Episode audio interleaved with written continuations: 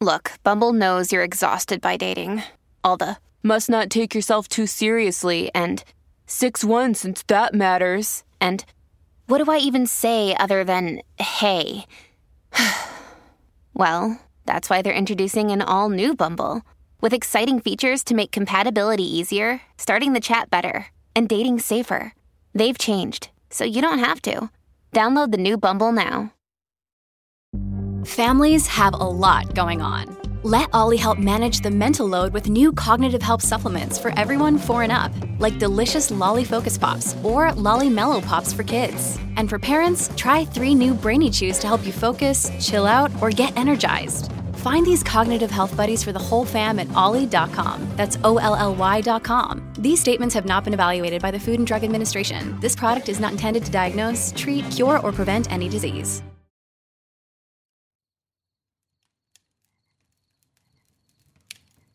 Hola de nuevo. ¿Cómo estás? Espero que muy bien. Hace bastante tiempo que hablamos de las distintas inteligencias o de los distintos tipos de inteligencias, si lo prefieres, que planteaba Howard Gardner allá por los años 80 del siglo pasado. Repasémoslas de nuevo porque tienen relación con el tema de hoy. Veamos él hablaba de la inteligencia lingüístico-verbal, la inteligencia lógico-matemática, la visual-espacial, la musical, la corporal sinestésica, necesaria para cualquiera que se dedique a la danza o al deporte, la naturalista, que viene a ser la comprensión de la naturaleza, la intrapersonal, relacionada con la autocomprensión, y la interpersonal, que consiste en la habilidad de entender a los demás.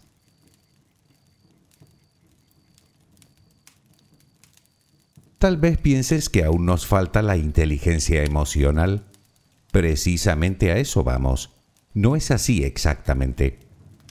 El término inteligencia emocional se acuñó unos años más tarde, uniendo de alguna manera las dos últimas la inteligencia interpersonal y la inteligencia intrapersonal. Por lo tanto, podríamos decir que la inteligencia emocional tiene dos vertientes. Una es la capacidad de un individuo de reconocer sus propias emociones y sentimientos, y la otra, la capacidad de reconocerlas en los demás.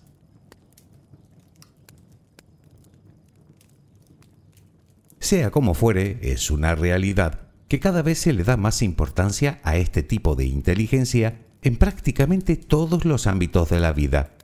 Y de hecho es una habilidad cada vez más valorada por los empleadores de las empresas más punteras del mundo, tanto como los conocimientos y más incluso que la experiencia. Pero, ¿por qué? ¿Qué la hace tan importante? ¿Para qué sirve realmente? Y quizá la pregunta que más nos interesa podemos desarrollarla? Te adelanto la respuesta, sí. La cuestión es cómo. Déjame acompañarte mientras concilias el sueño y hablaremos de la inteligencia emocional. Relajemos primero cuerpo y mente. Hey, it's Kaylee Cuoco for Priceline. Ready to go to your happy place for a happy price? Well, why didn't you say so? Just download the Priceline app right now and save up to 60% on hotels. So, whether it's Cousin Kevin's Kazoo concert in Kansas City, go Kevin, or Becky's Bachelorette Bash in Bermuda, you never have to miss a trip ever again. So, download the Priceline app today. Your savings are waiting. Go to your happy place for a happy price. Go to your happy price, Priceline. Busca la posición que te resulte más cómoda para dormir, con la que te sientas más a gusto. Recuerda que siempre puedes colocarte boca arriba, con los brazos a los costados y con las piernas ligeramente separadas. Cierra los ojos si aún no lo has hecho. Intenta que los párpados estén lo más relajados posible. Toma aire profundamente por la nariz. Reténlo un par de segundos y suéltalo lentamente. Lo hacemos otra vez, pero en esta ocasión con la respiración abdominal. Inspira, reténlo, suelta. Nota cómo el abdomen sube y baja mientras que tu pecho permanece inmóvil. Una última vez, inspira, reténlo y suelta.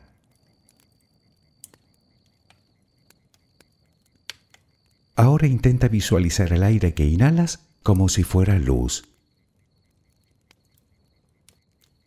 Con cada inspiración entra un poco de luz en tu interior y con cada exhalación sale todo lo que intoxica tu vida, todo lo que contamina tu mente y tu espíritu. Inhalas luz, exhalas malos pensamientos, preocupaciones, estrés, ansiedad. Cada vez tu cuerpo se va inundando más y más de esa luz, blanca, serena, purificadora. Poco a poco cada rincón de tu interior se va iluminando hasta que te conviertes en luz. Todo tu cuerpo es luz.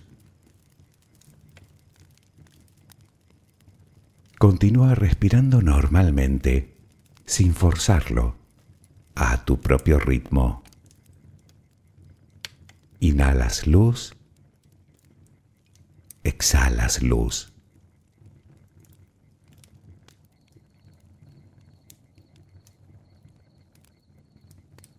Ahora comenzaremos a relajar todo nuestro cuerpo.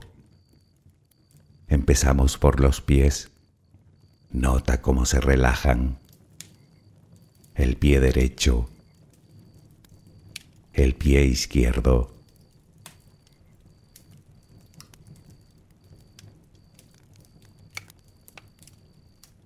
Centra tu atención ahora en las piernas.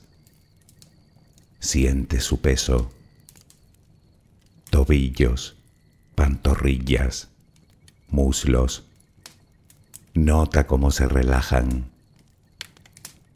Pierna derecha, pierna izquierda. Ambas quedan completamente relajadas.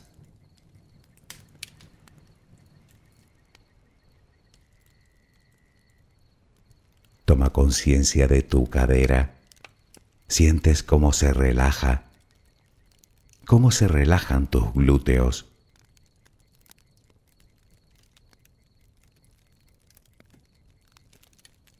Piensa ahora en tu abdomen que sigue balanceándose con cada respiración. Nota cómo se relaja también.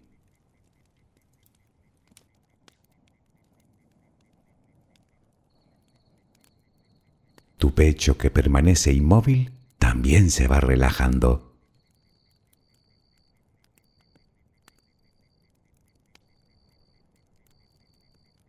Siente ahora tu espalda. Sientes que cada vez pesa más y más. Desde la cadera hasta el cuello, todos los músculos de la espalda quedan completamente relajados. Notas como ya no hay tensión en ella.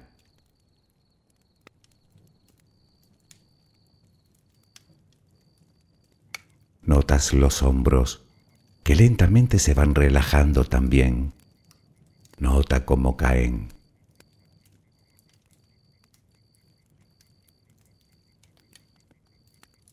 Presta atención ahora a los brazos. Tu brazo y antebrazo derecho. Tu mano derecha.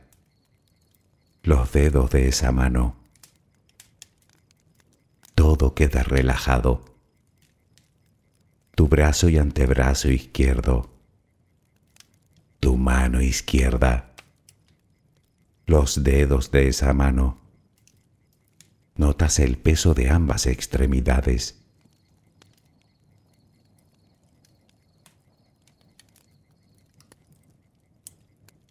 Dirigimos ahora nuestra atención al cuello. Visualízalo. Notas como los músculos se van relajando también.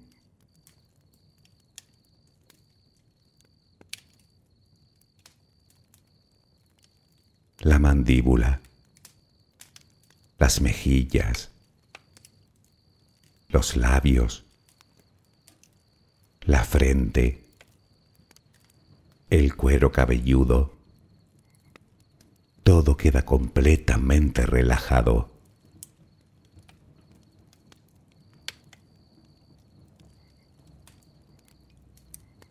Sigue respirando, lenta y serenamente.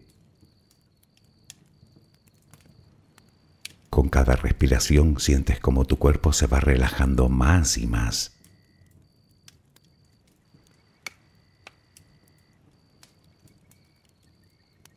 Siente cómo resplandeces de paz, de bondad, de gratitud, de calma, de compasión, de amor.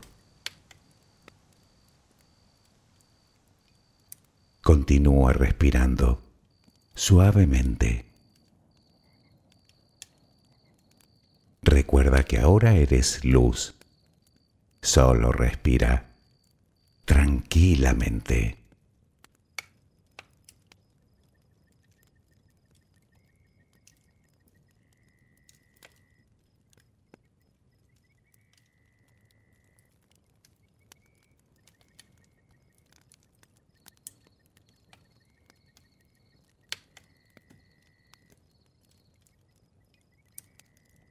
Empecemos por el principio. Durante mucho tiempo se pensaba que el éxito de cualquier individuo estaba directamente relacionado con su cociente intelectual. Se pensaba que su puntuación en un test de inteligencia determinaba de algún modo su grado de éxito, tanto académico como profesional. Pero esa forma de pensar, si bien no estaba del todo equivocada, sí parecía estar sesgada o al menos incompleta. Y es que desde hace algunas décadas, los investigadores y sobre todo las empresas comenzaron a detectar que para lograr el ansiado éxito, eso de ser listo no era suficiente. Se necesitaba algo más. Se necesitaban otras habilidades que no aparecían reflejadas en dichos test y que ni siquiera eran evaluables o mensurables y la prueba estaba en las personas que, aun teniendo muchísimos conocimientos, no llegaban a alcanzar el éxito, mientras que otras personas con conocimientos mucho más reducidos lo lograban de forma incontestable. ¿Dónde estaba el secreto?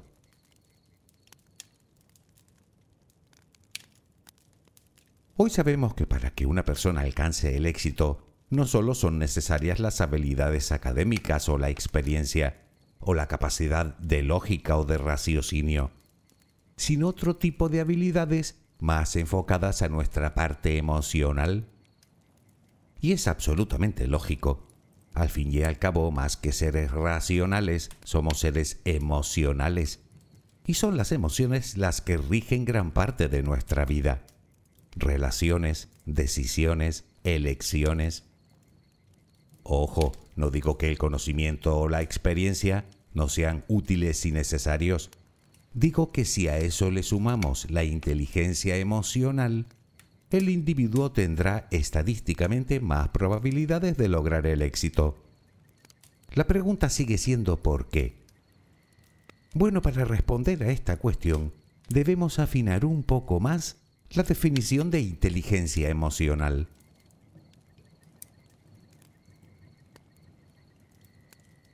Según la psicología, inteligencia emocional es la capacidad que tiene una persona de reconocer, entender y manejar sus emociones, pero también de reconocer, entender e influir en las emociones ajenas. Una persona inteligente emocionalmente es capaz, entre otras cosas, de superar creencias y hábitos negativos que la condicionan o la limitan impidiéndole sacar todo su potencial. Es alguien que sabe no solo gestionar sus emociones, sino estabilizarlas para no caer en el secuestro emocional. Escucha atentamente a los demás para llegar a comprender lo que quieren expresar y descubrir así sus deseos o necesidades. Y es que una de las características propias de una persona que goza de esta inteligencia es que empatiza muy fácilmente, es decir, que sabe ponerse en el lugar de los demás. Naturalmente es capaz de expresar de forma apropiada lo que quiere decir. Además es una persona reflexiva, que mira hacia adentro con la finalidad de comprenderse a sí misma y entender los sentimientos que tiene en un momento dado, y practica la autocrítica constructiva.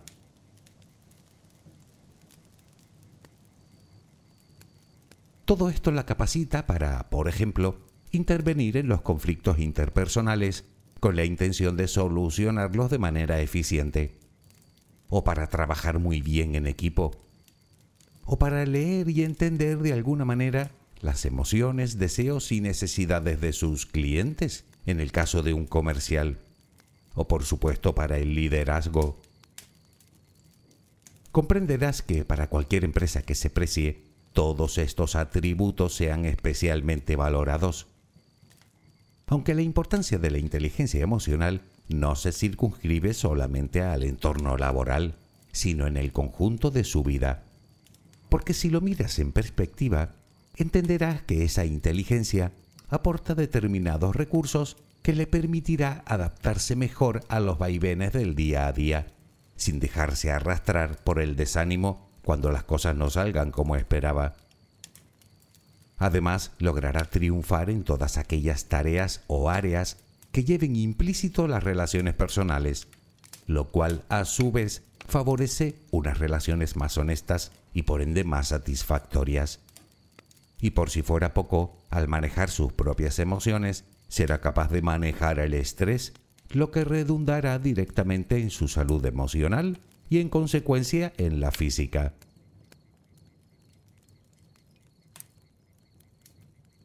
Como ves, ser listo está bien, pero ser emocionalmente inteligente es un plus muy importante con el que no todos cuentan y que puede hacer de ti una persona verdaderamente triunfadora. La cuestión sigue siendo la misma. ¿Cómo lograrlo?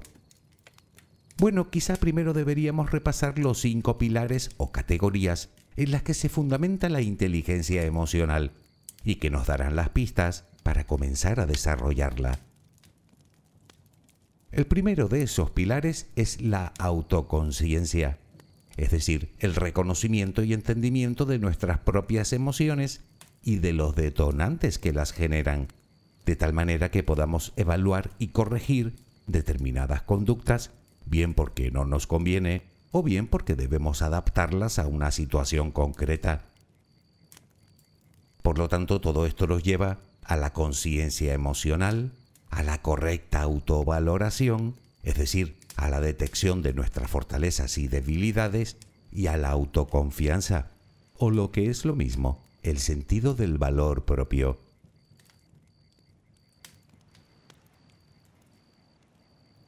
El segundo es la autorregulación. Con esto nos referimos al control de las emociones y sobre todo a las que generan en nosotros excesiva negatividad, no para esquivarlas o reprimirlas, sino para controlarlas.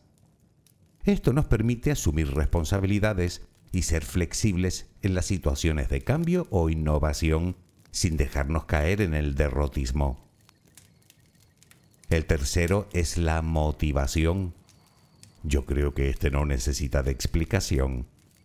Para alcanzar cualquier meta, el optimismo, el compromiso y la iniciativa son la clave para lograrlo. Una persona que goza de una razonable inteligencia emocional cuenta con los recursos necesarios para permanecer motivada durante todo el proceso, encontrando la fuerza y la voluntad necesarias para lograr sus objetivos.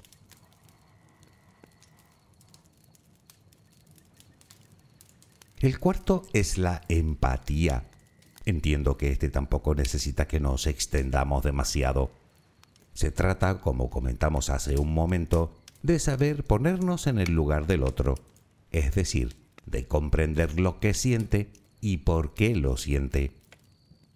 es algo vital para cualquier líder, pues la empatía le permite facilitar el desarrollo de las habilidades ajenas, de orientar a los demás y de potenciar las oportunidades de sus compañeros. El quinto y último pilar de la inteligencia emocional radica en las habilidades sociales. En este caso hablamos de saber generar relaciones sostenidas en la honestidad y la integridad, buscando no solo nuestro beneficio, sino el beneficio de los demás.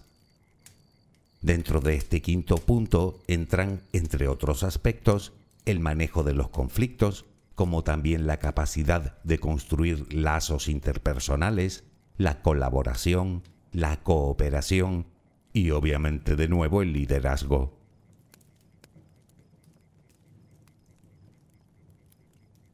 Tal vez después de escuchar todo esto hayas llegado a la conclusión de que eres inteligente emocionalmente y ni siquiera lo sabías. Si es así, te felicito. Que sepas que tienes habilidades únicas que te permitirán lograr todo lo que te propongas. En cualquier caso, hay que decir que no es algo que se tiene o no se tiene. Al final es como el resto de inteligencias. Hay distintos grados es decir, que podemos tener más o podemos tener menos. Sin embargo, también es verdad que podemos desarrollarla, al menos hasta cierto punto. A este respecto déjame decirte dos cosas para no llevarnos a error. La primera es que no es algo que se consigue de la noche a la mañana. Lleva mucho trabajo y una buena dosis de determinación por nuestra parte. La segunda es que los especialistas pueden ayudarte a lograrlo en mayor o menor medida. Ojo, no digo que vayas a convertirte en otra persona, porque me temo que los milagros no existen. Pero los estudios aseguran que con la ayuda adecuada podemos mejorar nuestra inteligencia emocional en un 25%, la gestión emocional en un 35% y nuestras habilidades sociales hasta en un 50%. Creo que no está nada mal.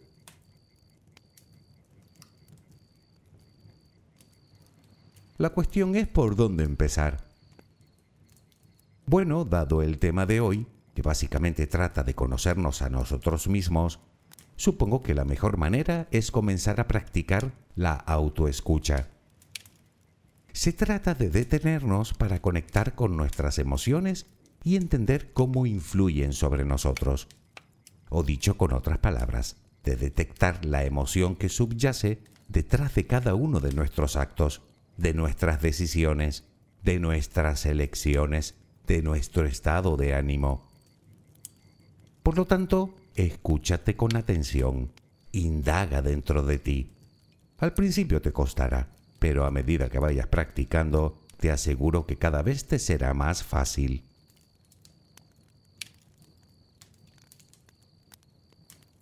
Acto seguido, procura ponerle nombre a lo que sientes.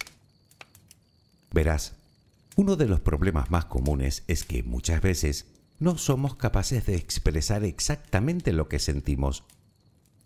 Las emociones básicas son solo unas pocas, así que es razonablemente sencillo saber si estamos tristes, alegres o enojados o temerosos. Sin embargo, en la mayoría de las ocasiones no es solo eso. Pongamos un ejemplo. Llego a la conclusión de que estoy triste. Hasta ahí no es difícil llegar. Pero probablemente me quedo corto en la explicación. Tal vez estoy decepcionado, o melancólico, o desanimado, o apático, o desconsolado, o solo. Ponerle nombre exacto a lo que sentimos es otro paso fundamental para conocernos en profundidad es decir, concretar lo máximo posible.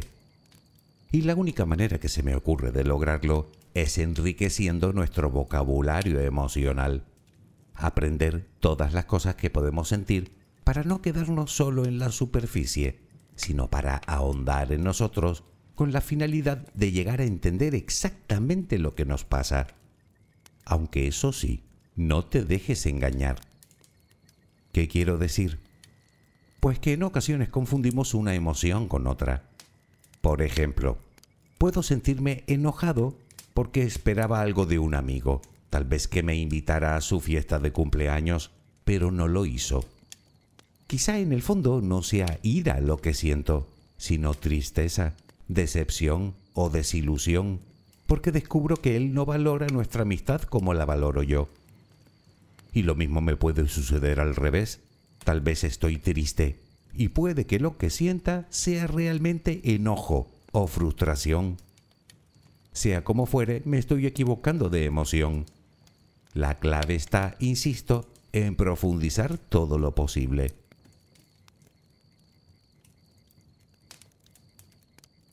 Las emociones son parte intrínseca de nosotros. No las podemos eliminar. Son inevitables. Y de hecho están ahí para algo. Y ese algo es darnos información de lo que ocurre a nuestro alrededor.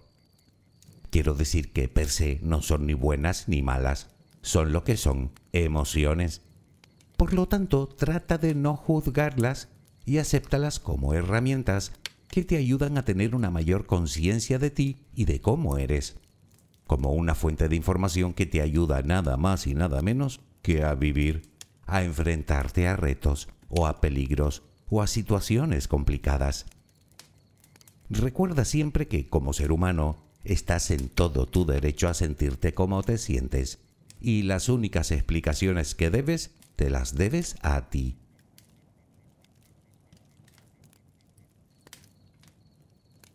Como te dije antes, nada de esto es fácil, pero tienes un aliado que puede darte las pistas de cómo te sientes y de lo que está ocurriendo en tu interior. Me refiero a tu lenguaje corporal y gestual.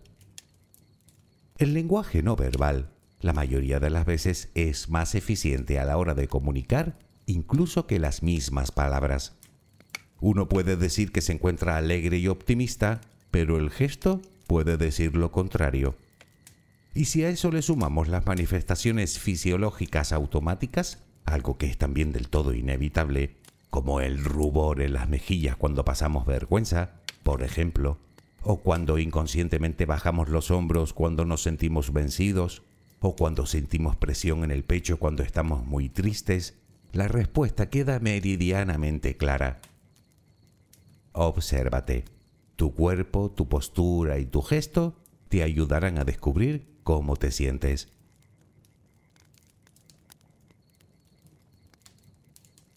Una vez que logramos averiguar exactamente lo que sentimos, ya podemos expresarlo a los demás de forma asertiva, siguiendo unos sencillos pasos.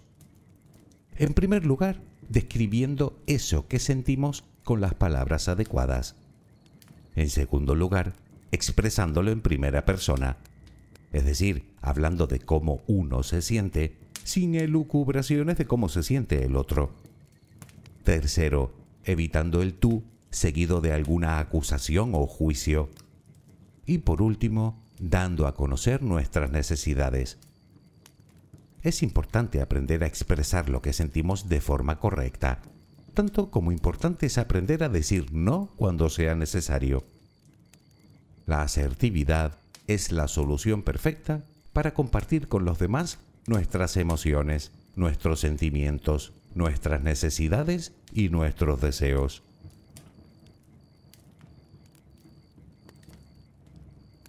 Otra recomendación que te darán todos los expertos en la materia es aprender el autocontrol.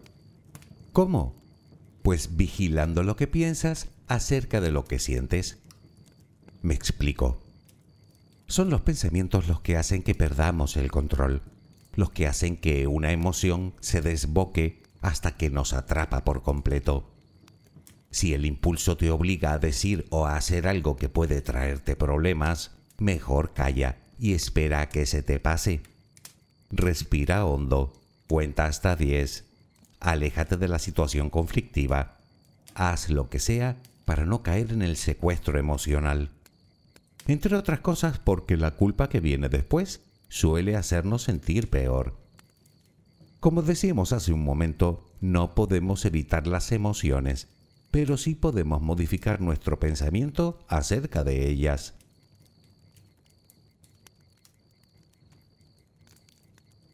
El último paso es poner todo esto en práctica para ir poco a poco mejorando la comprensión de uno mismo. Recuerda siempre que la práctica hace al maestro. Como casi todo lo demás, entre más lo haces, mejor lo haces. Aunque eso sí, para poder llevar a cabo todo este trabajo, me queda una recomendación que darte.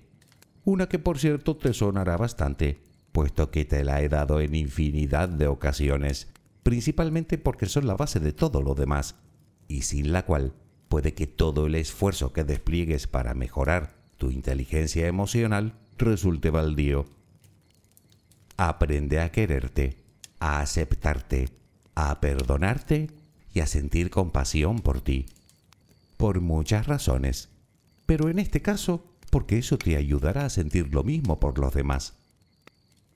Y es que para desarrollar por completo la inteligencia emocional, aún falta la otra vertiente, es decir, la comprensión del otro.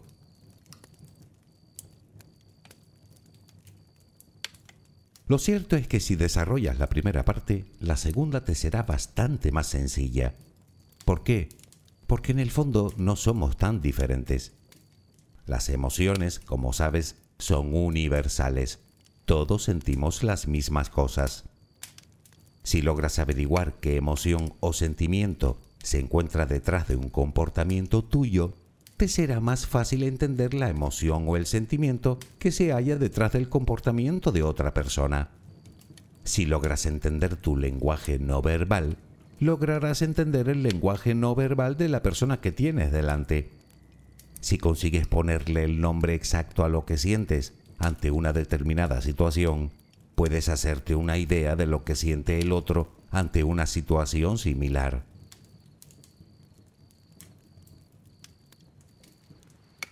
Todo esto se resume en conócete a ti y podrás conocer a los demás. Lo normal es que nos quedemos en la superficie y que juzguemos de forma espontánea y sin reflexión previa los comportamientos ajenos. Sin embargo, la inteligencia emocional consiste precisamente en lo contrario, en encontrar los porqués de los demás, en profundizar en las motivaciones ajenas, en empatizar, o como se suele decir, en calzarnos sus sandalias. Entenderás que, al igual que tú, todos tenemos nuestros propios motivos para hacer lo que hacemos, para comportarnos de la manera en la que nos comportamos, para ser como somos. Sabes perfectamente que ni tú ni yo caímos de un árbol la semana pasada. Ambos somos hijos de nuestros padres, de nuestro entorno, de las influencias que recibimos, de nuestra educación, de nuestra cultura, de nuestras experiencias, de la época en la que nos tocó vivir y de un sinfín de aspectos que nos hacen ser quienes somos.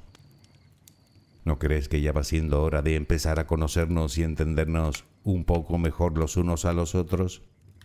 Yo creo que sí. Y no sé por qué, pero tengo la sensación de que tú también lo crees, ¿verdad? Espero que mañana tengas una maravillosa jornada. Que descanses Buenas noches.